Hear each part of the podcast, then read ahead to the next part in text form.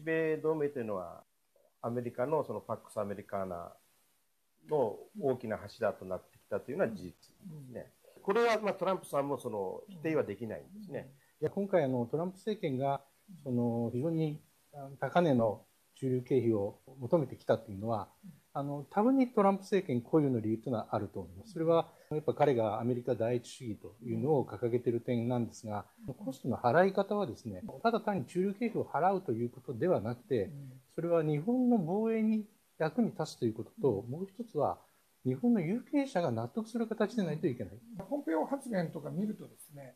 あの対立がもはやそのイデオロギーの、まあ、共産中国共産党は許さないとか、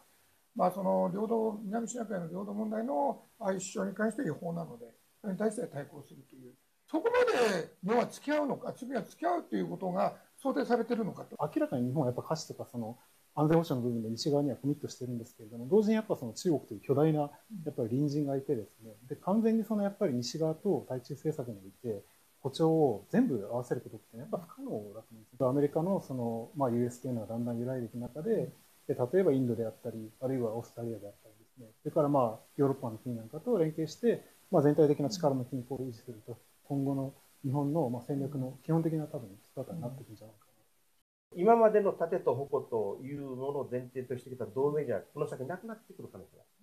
自由と民主主義を共通の価値観とする日本とアメリカが、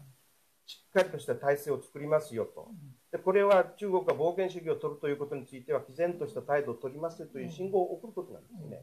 アメリカにもう一回そのあの同盟の価値というものを見直させるということと、アメリカとしてはこう忍耐力を持ってその同盟国を束ねていく。